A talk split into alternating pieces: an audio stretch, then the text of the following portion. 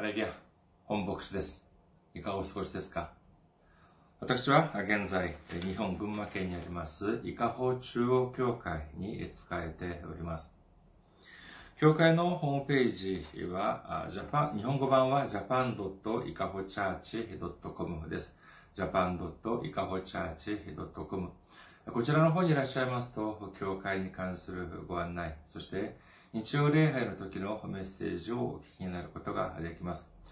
なお、日曜礼拝の時のメッセージは動画サイト YouTube を通して皆様が視聴されることもできますし、または、ポッドキャストを通しても音声で配信をしております。次に、教会のメールアドレスです。教会のメールアドレス、いかほチャーチアットマーク gmail.com です。いかほチャーチアットマーク gmail.com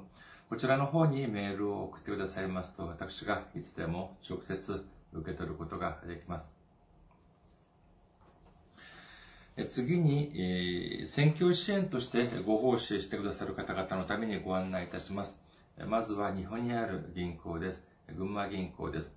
支店番号190、口座番号1992256です。群馬銀行支店番号190、口座番号1992256です。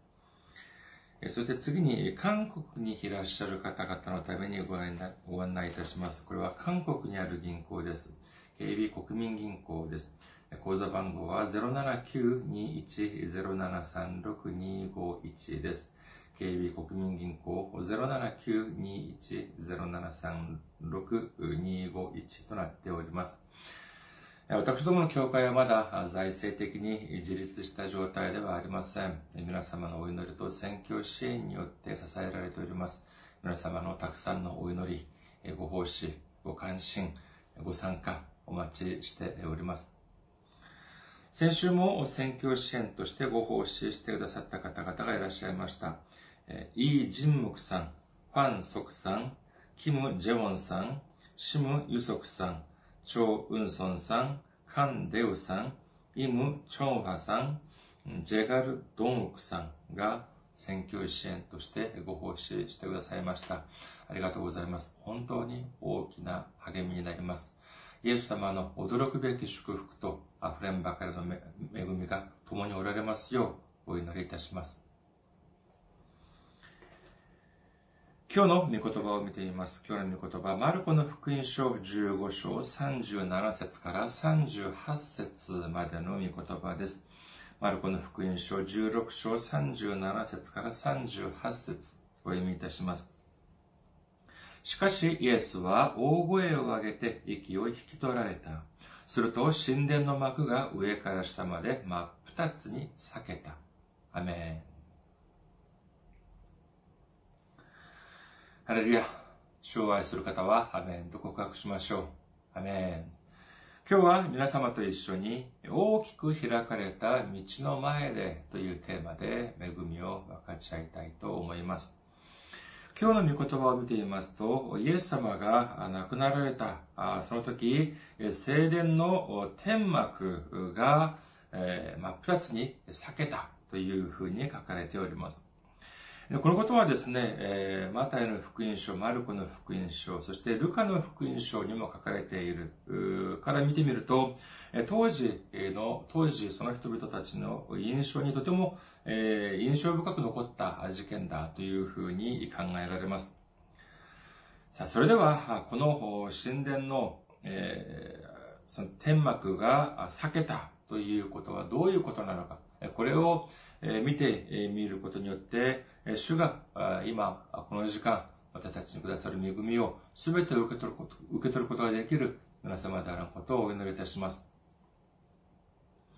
まずこの天、その神殿の幕というのでありますけれども、これが何かということをまず見てみましょう。この、今日の聖書の御言葉に出てくるこの神殿の幕というのは、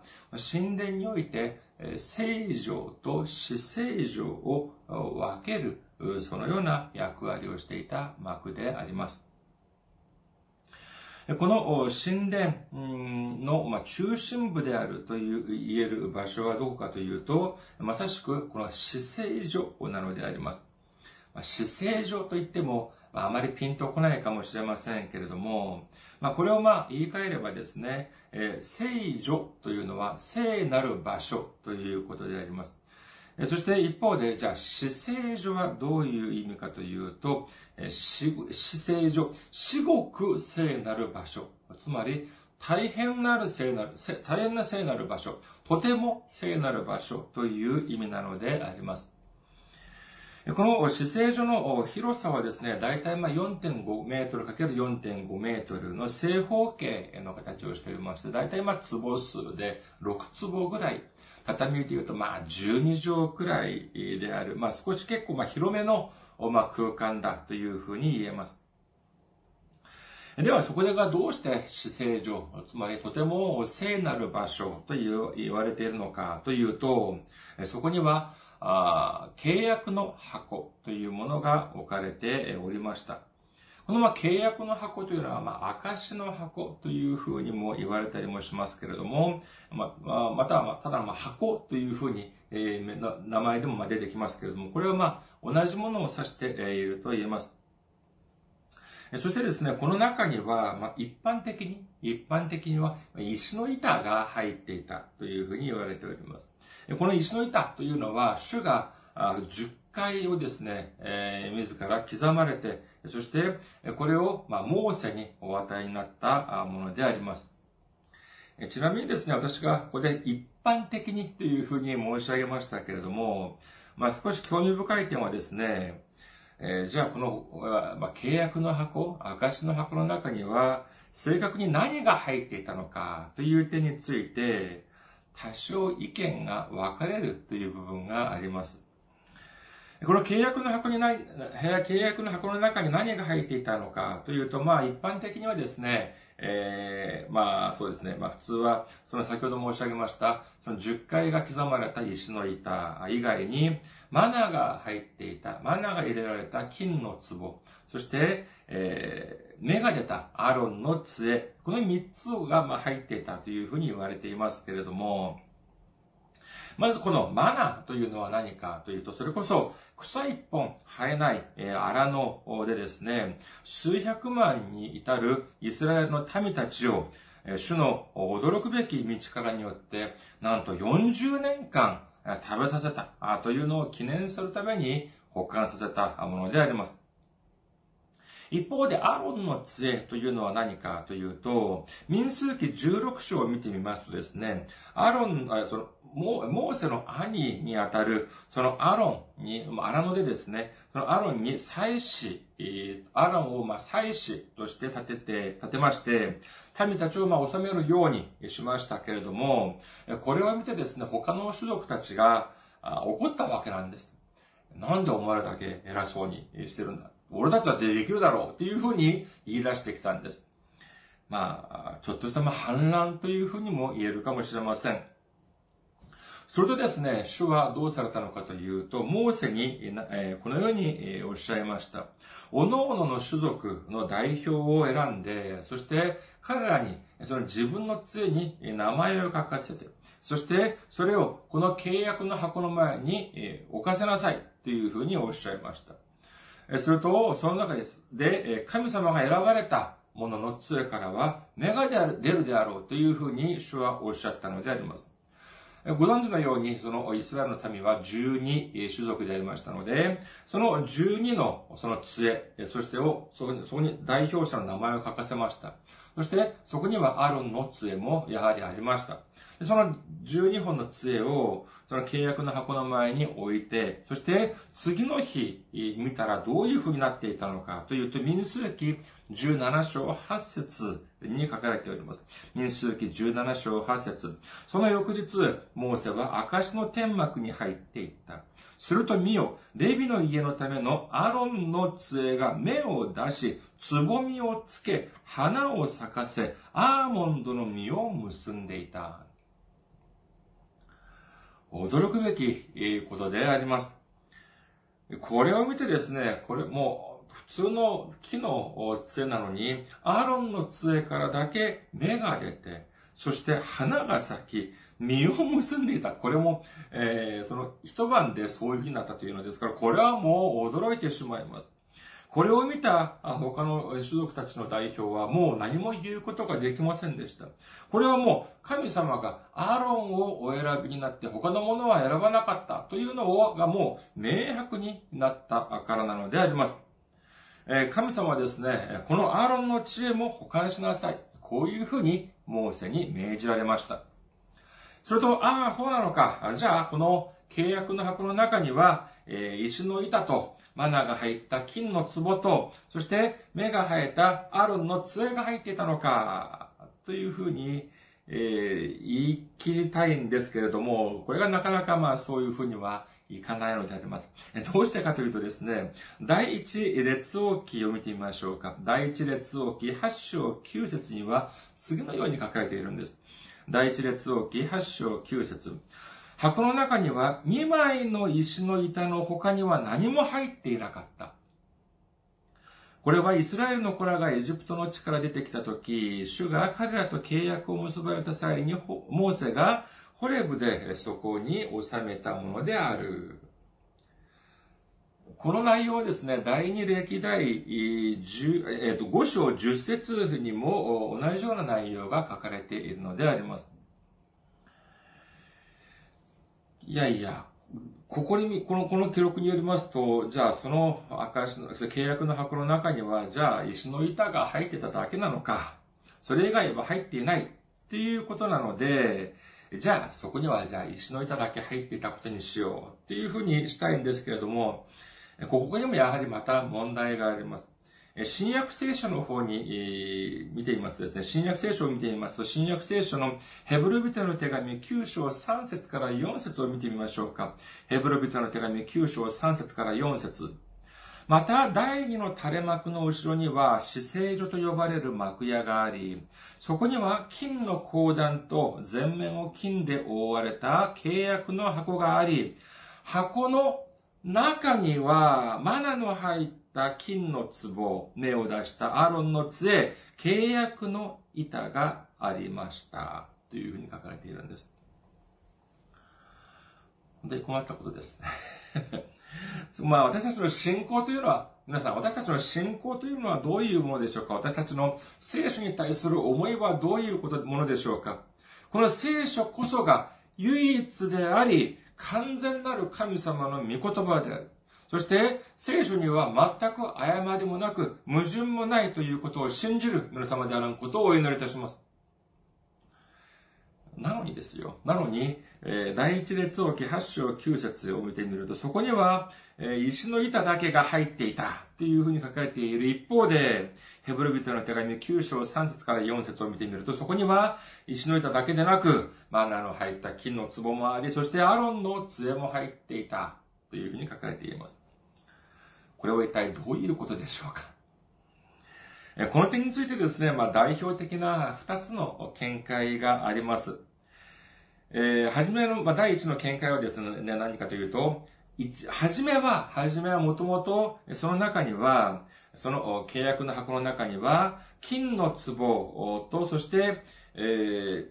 ー、アロンの杖も一緒に、三つが一緒に入っていたのだけれども、後になってなくなってしまった、なくしてしまったというような主張であります。第一サムエル記4章を見てみるとですね、イスラエルの民とペリシテ人の間で戦争が起きます。その時にですね、この契約の箱をペリシテ人に奪われたことがあったんです。ですから、この時に、その中に入っていた金の壺とアルの杖はなくなって、石の板だけ残ったというような主張があります。それが第一の見解です。2番目の見解は何かというとですね、聖書をちゃんと読めばわかるというような見解であります。これは何かというとですね、さあ、石の板とマナの入った壺、そして、杖を保管する時の、記録を見てみようということなのであります。まずは、石の板に関する記録です。出エジプト記40章20節を見てみましょう。出エジプト記40章20節また、サトシの板を取って箱に収め、棒を箱につけ、なだめの蓋を箱の上に置き、新明記10章5節私は向き直って山を下り、それらの板を私が作った箱の中に収めた。主が私に命じられた通り、それらはそこにある。この、先ほど、その出エジプト記にあった、その、サトシの板というのがまさ、にこの石の板、10回が、10回が書かれた石の板なのでありますけれども、これを箱に収めた。というふうに書かれている。新明記でもやはり、それらの板を私が作った箱の中に収めたというのでありますから、これはもう石の板というのが中にあったというのに関しては、もうこれは異論はありません。疑いの余地はないと言えるでしょう。じゃあ次にマナーが入った壺でありますけれども、出エジプト記16章32から34を見てみます。出エジプト記16章32から34。モーセは言った。主が命じられたことはこうだ。それを一オメル分、あなた方の子孫のために保存しなさい。私があなた方をエジプトの地から導き出した時に、荒野であなた方に食べさせたパンを彼らが見ることができるようにするためである。モーセはアロンに言った。壺を一つ持ってきて、マナを一オメル分その中に入れ、それを主の前に置いて、あなた方の子孫のために保存しなさい。主がモーセに命じられた通り、アロンはそれを保存するために、サトシの板の前に置いた。というふうに書かれております。これは、その中に入れたというのではなく、その板の前に置いたというのであります。そして最後に、そのアロンの杖に関する記述、民数記17章10節から11節です。民数記17章10節から11節主はモーセに言われた。アロンの杖を証の箱の前に追い戻して、逆らう者たちへの戒めのために印とせよ。彼らの不平を私から全くなくせ、彼らが死ぬことがない、死ぬことのないようにするためである。これもやはりですね、その箱の前に戻して、そこに保管させな、保管しなさいというふうに書かれております。で、これ、このような、まあ、記録をもとにしてですね、えー、本当はその箱の中には、その石の板だけ入っていて、そしてマナーが入った壺も、そして、えー、アロンの杖も、それは、えー、この契約の箱の外側に保管されてあったものだという見解なのであります。で、こういうふうにすると、じゃあ、丸く収まるのかというと、いや、じゃあ先ほど見てみたヘブル人の手紙はどうなるのかということなのであります。ヘブル人への手紙には明らかに、その箱の中に3つのものが入っていたというふうに書かれているじゃないかというような問題が残ってしまいます。この問題についてですね、神学者たちは、このヘブル人への手紙を書いた人は、この歴史的な記録ではなく、この契約の箱に関する概念的な説明であったから、この3つをひとまとめにして記録したというふうに見ております。まあ正直この問題をですね、綺麗に解決するためにはどうすればいいでしょうかそうです。その箱の中を開けてみればいいわけです。しかしですね、これもやはり一筋縄ではいかない部分があります。ここにはですね、少なくとも二つの問題があります。まず第一は何かというとですね、第一サムエル記6章19節を見てみますと、そこにはですね、ペテ・シェメシュ人たちが、この箱の中を覗いてみたんです。するとそうどうなったのかというと、たくさんの人が死んでしまったというふうに書かれているのであります。だからこれをむやみに開けることはできないんです。皆様もですね、皆様の人生の中でもし、この契約の箱に遭遇した後、されたとしてもですね、むやみに開けるというのはなかなかお勧めできない 部分であります。で、2番目の問題は何かというとですね、今はこの契約の箱というのがどこにあるのか行方不明なのであります。まあ、一部の国家、一部の国へですね、まあ、その一部の団体は、これ自分たちが持っているというふうにですね、主張している場合もありますけれども、そこには何の根拠も、何の証拠もありません。だからですね、これを開けてみようとしても、この契約の箱がどこにあるのかわからないから、まあ、開けようとも開ける方法がないというのが、まあ、実情なのであります。しかし、まあ、それでも特に問題はありません。このような内容というのはですね、まあ、学問的に見てみると、まあ、興味深いかもしれませんが、私たちの信仰に、信仰から見てみると、これはそれほど大きい問題ではないのであります。まあ、少し話が長くなってしまいましたけれども、この契約の箱というのが何ぞやという点については、まあ、ある程度理解をしていただけたというふうに思われます。で、このまあ契約の箱というのはですね、まあ単にそのものというのが大事だというよりは、その契約の箱が持っている意味、そして契約の箱があるその場所というのがまさしく神様と人間が会う場所というそういう意味合いがもっと大事だというふうに言えます。そこはとても聖なる場所であったためにですね、誰もが、誰でも入れるというわけにはいきません。ただ、入る、入れる人は誰かというと、大祭司一人だけでありました。まあ、この大祭司はまあ入れ替わりしたんですけども、この大祭司は、えー、だけが、この死聖所に入ることが許され、それも入る回数は1年にたった1回だけ許されたのであります。で、この死聖所の前にあったのが、えー、まさに今日の、まあ、メインのテーマである、この幕、神殿の幕であったのであります。ですから一般の人々はですね、この幕があったので、その外側からは中がどのようになっているのかすら見ることもできませんでした。この幕のま大きさに関しましては、まあ、聖書にはあ正確な記録はありませんけれども、まあ、古代の文献によりますとですね、大体長さが大体20メートル、22メートルぐらいというふうに言われています。そして幅が大体10、11メートルくらい。まあ、坪数で言うとですね、73坪ぐらいというふうになります。結構まあ家からしてみても結構な広さであると言えるでしょう。もっとあの興味深い点は何かというとですね、この広さではなく厚さなんです。どれくらいの厚さがあったのか。えー、たくさんの人々はですね、この、まあ、幕という記述でありますから、まあ、ほとんど、まあ、カーテンみたいな、まあ、薄い、そのような布というふうに想像される方がたくさんおられるのではないでしょうか。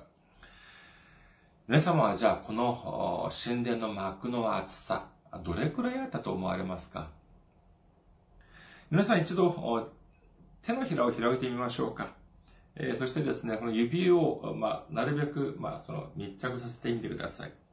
で、この、じゃあ、その神殿の幕、どれくらいの厚さだったのかというと、これくらいの厚さだったそうなんです。大体これがまあ9センチから10センチ、11センチぐらいだというふうにまあ、まちまちでありますけれども、大体これくらいの、これくらいが厚さです。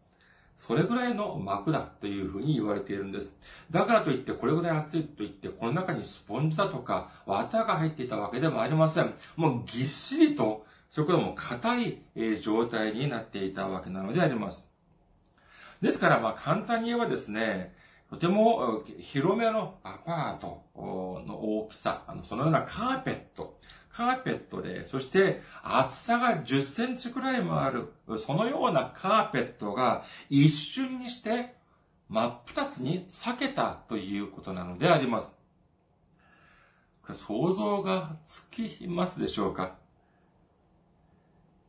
まあ、普通の一般的な家庭にあるカーペット、どれくらいですか？まあ、せいぜい1、2センチぐらいじゃないですかね。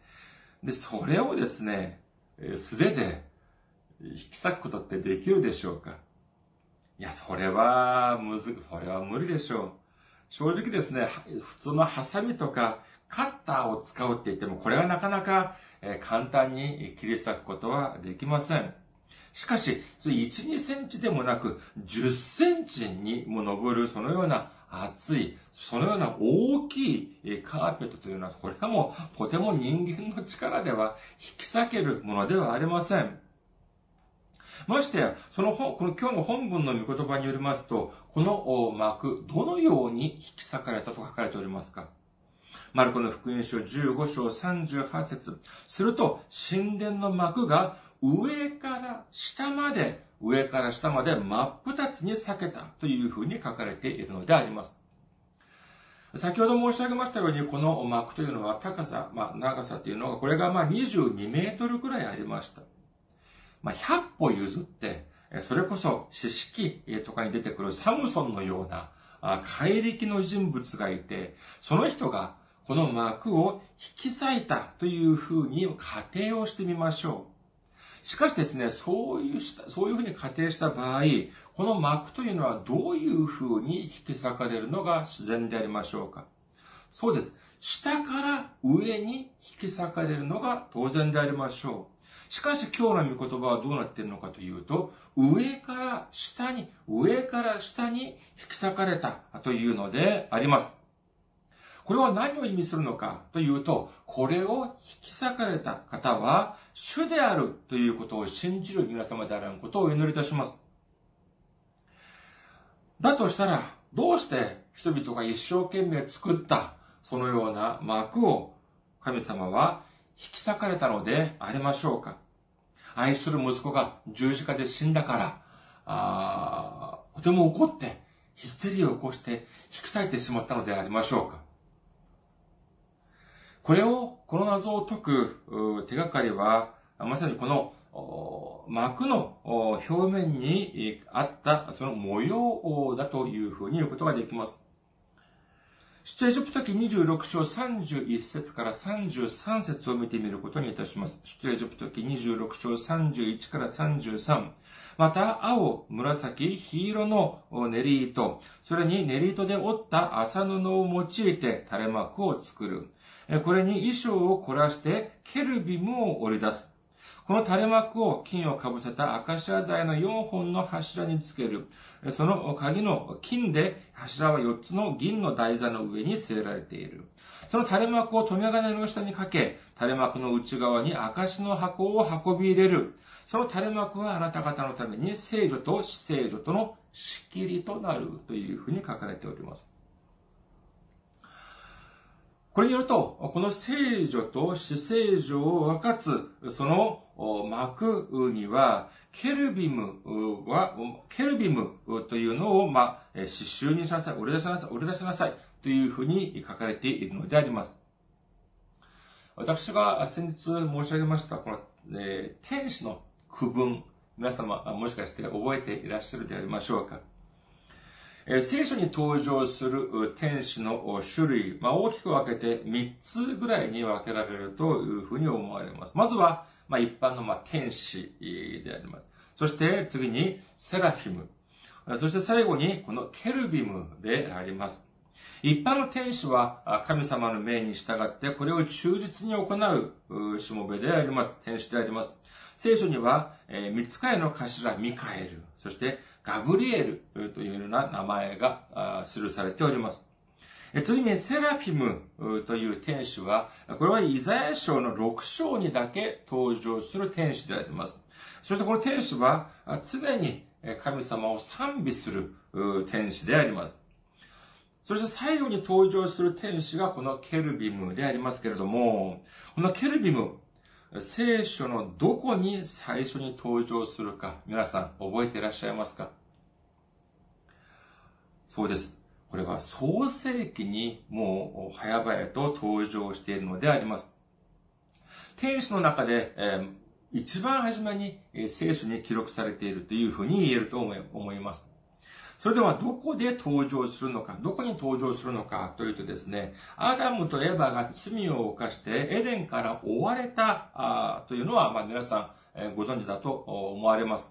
その時の状況で、その時にですね、このケルビムが登場するのであります。創世記3章24節を見てみます。創世記3章24節こうして神は人を追放し、命の木への道を守るために、ケルビムと輪を描いて回る炎の剣をエデンの園の東に置かれた。つまりこのケルビムの役割は、神様の領域を守る役割をしていたのであります。それでは、エデンでは誰からこの神様の領域を守ったのでありましょうか？そうです。アダムとエヴァ。もっと詳しく説明すると、罪人であるアダムとエヴァから、この神様の領域を守った。その守った天使がまさにこのケルビムだったというのであります。これからここのようにして考えてみると、この死聖状を守る、その死聖状を分かつ、その、えー、幕のところに描かれてあったのがケルビムだったとするのであれば、このケルビムの役割もやはり一緒であると言えるでしょう。死聖状の前にある、その、えーケルビムが、その幕に書かれた理由というのは、この幕の役割を説明してくれています。それは何か、まさしく罪人たちが神様の領域を犯すことがないように、神様の領域に侵入することができないように、このケルビムが描かれた幕、大きくて分厚い幕が、それを、その前に立ちはだかっていた。それを守っていたということなのであります。しかし、イエス様が息を引き取られたら、瞬間どうなりましたか？そうです。この幕が引き裂かれたのであります。それも上から下に引き裂かれたのであります。これは何を意味するのでありましょうか？これは、それまで私たちが罪人であったので、私たちは神様、天の父の父の前に、え、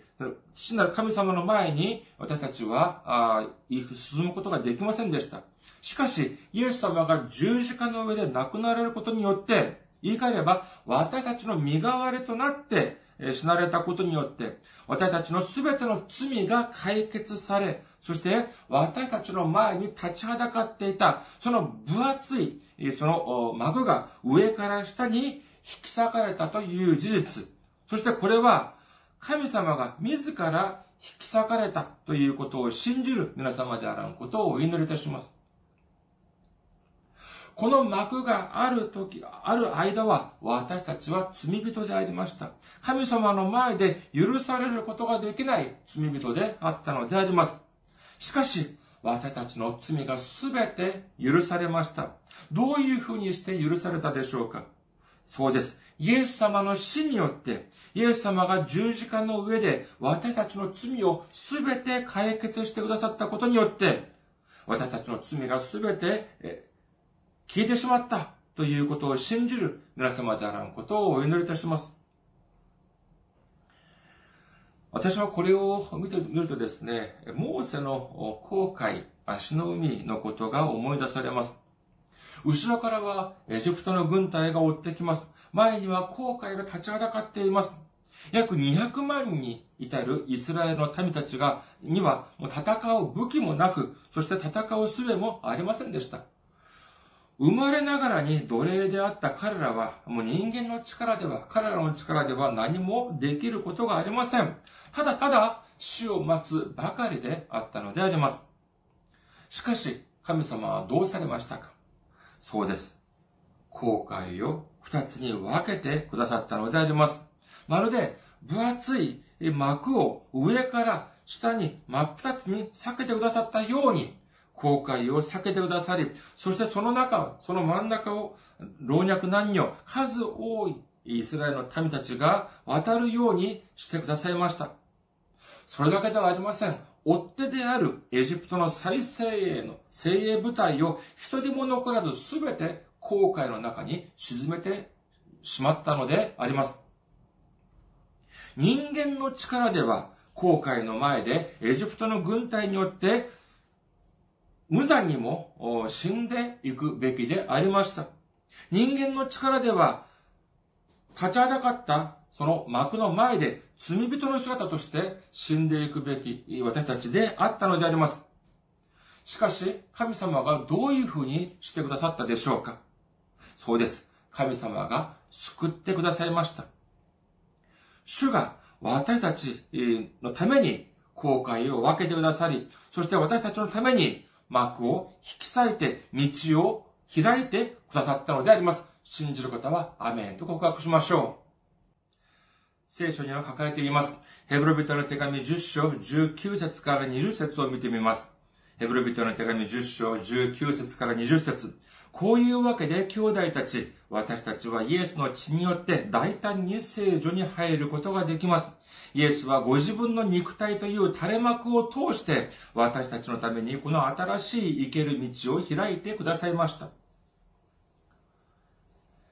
この幕、垂れ幕というのは、すなわちイエス様の肉体であるというふうに書かれております。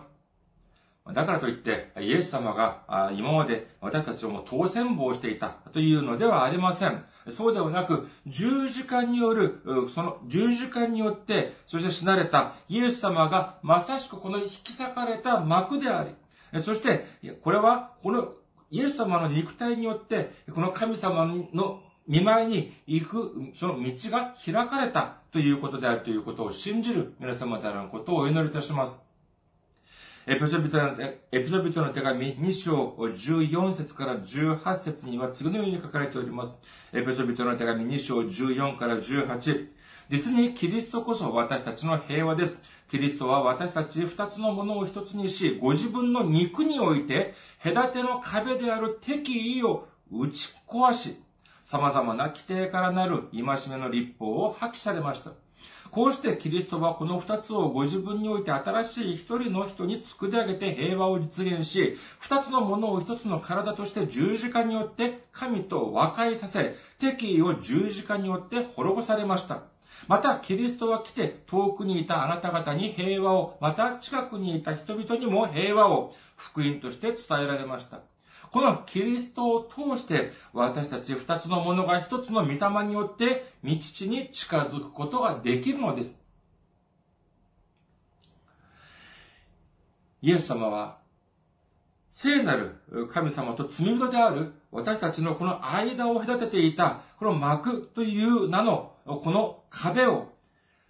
イエス様の肉体によって打ち砕いて、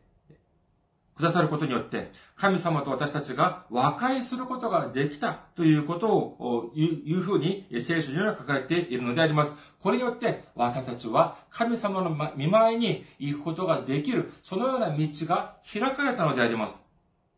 ローマ人の手紙3章23節から24節すべての人は罪を犯して神の栄光を受けることができず、神の恵みにより、キリストイエスによる贖いを通して、値なしに義と認められるからです。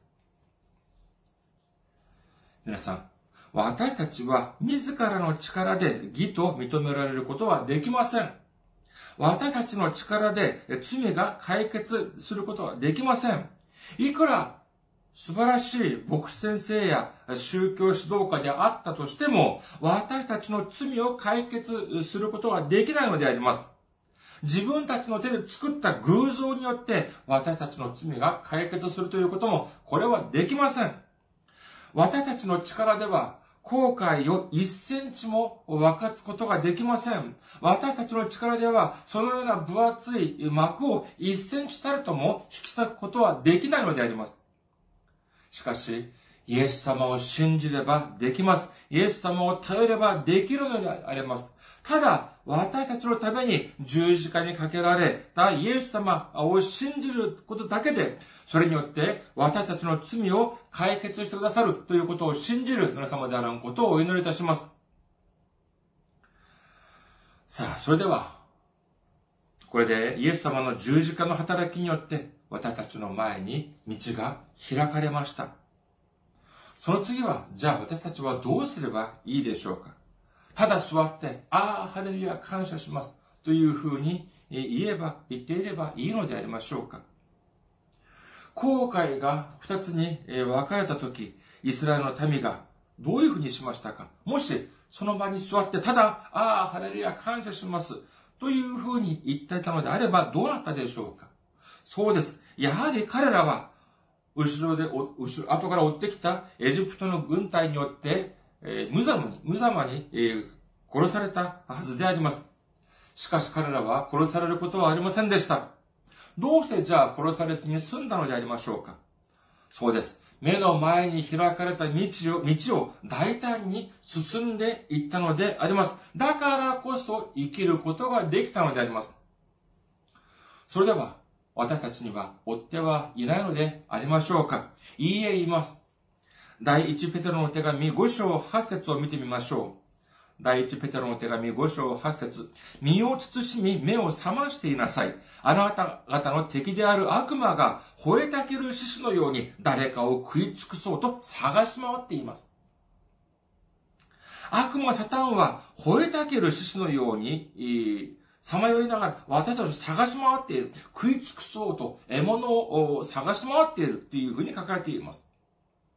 それでは私たちはどうしなければならないのでありましょうかそうです。イエス様の十字架の働きによって、神様が自ら開いてくださったその道を進んでいくべきなのであります。これこそがまさしく私たちがしなければならない行いなのであります。ヤコブの手紙2章17節同じように信仰も行いが伴わないなら、それだけでは死んだものです。ヤコブの手紙2章26節体が霊を書いては死んでいるのと同じように、信仰も行いを書いては死んでいるのです。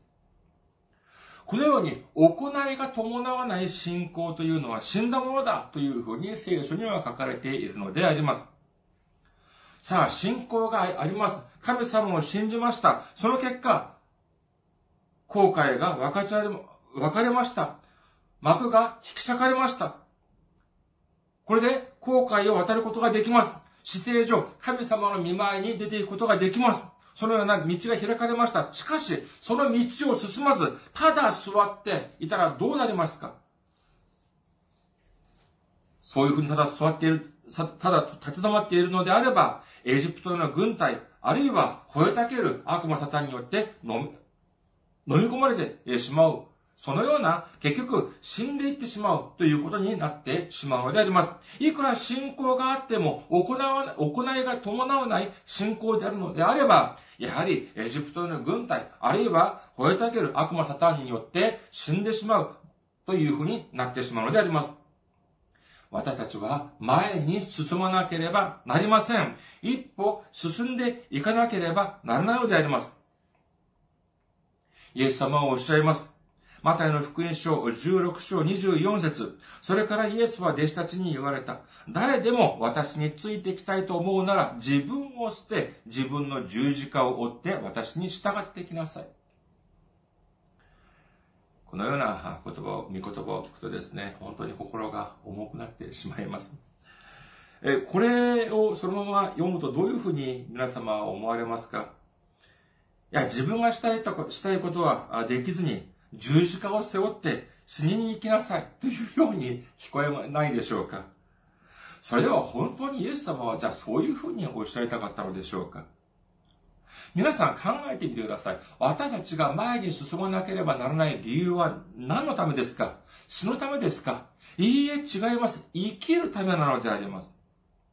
まず、自分を捨てるということから見てみたいと思います。これは何かというと、自分の考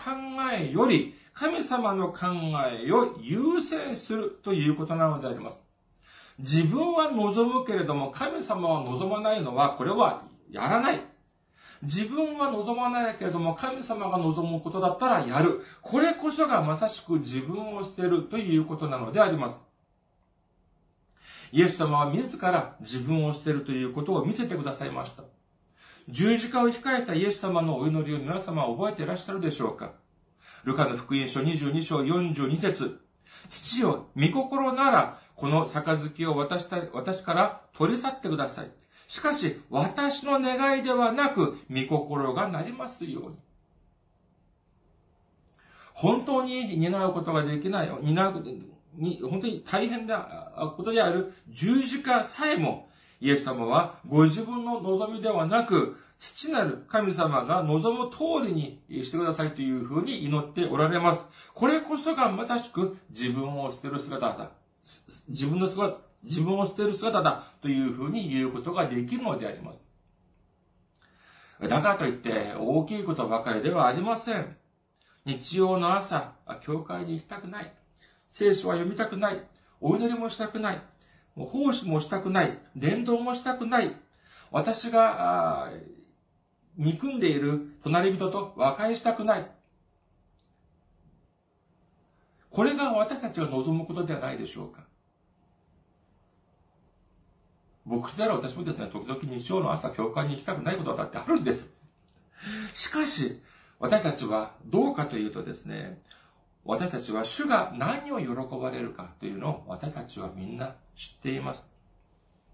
まさにその時、自分が望むことより主が望まれることをする。そして、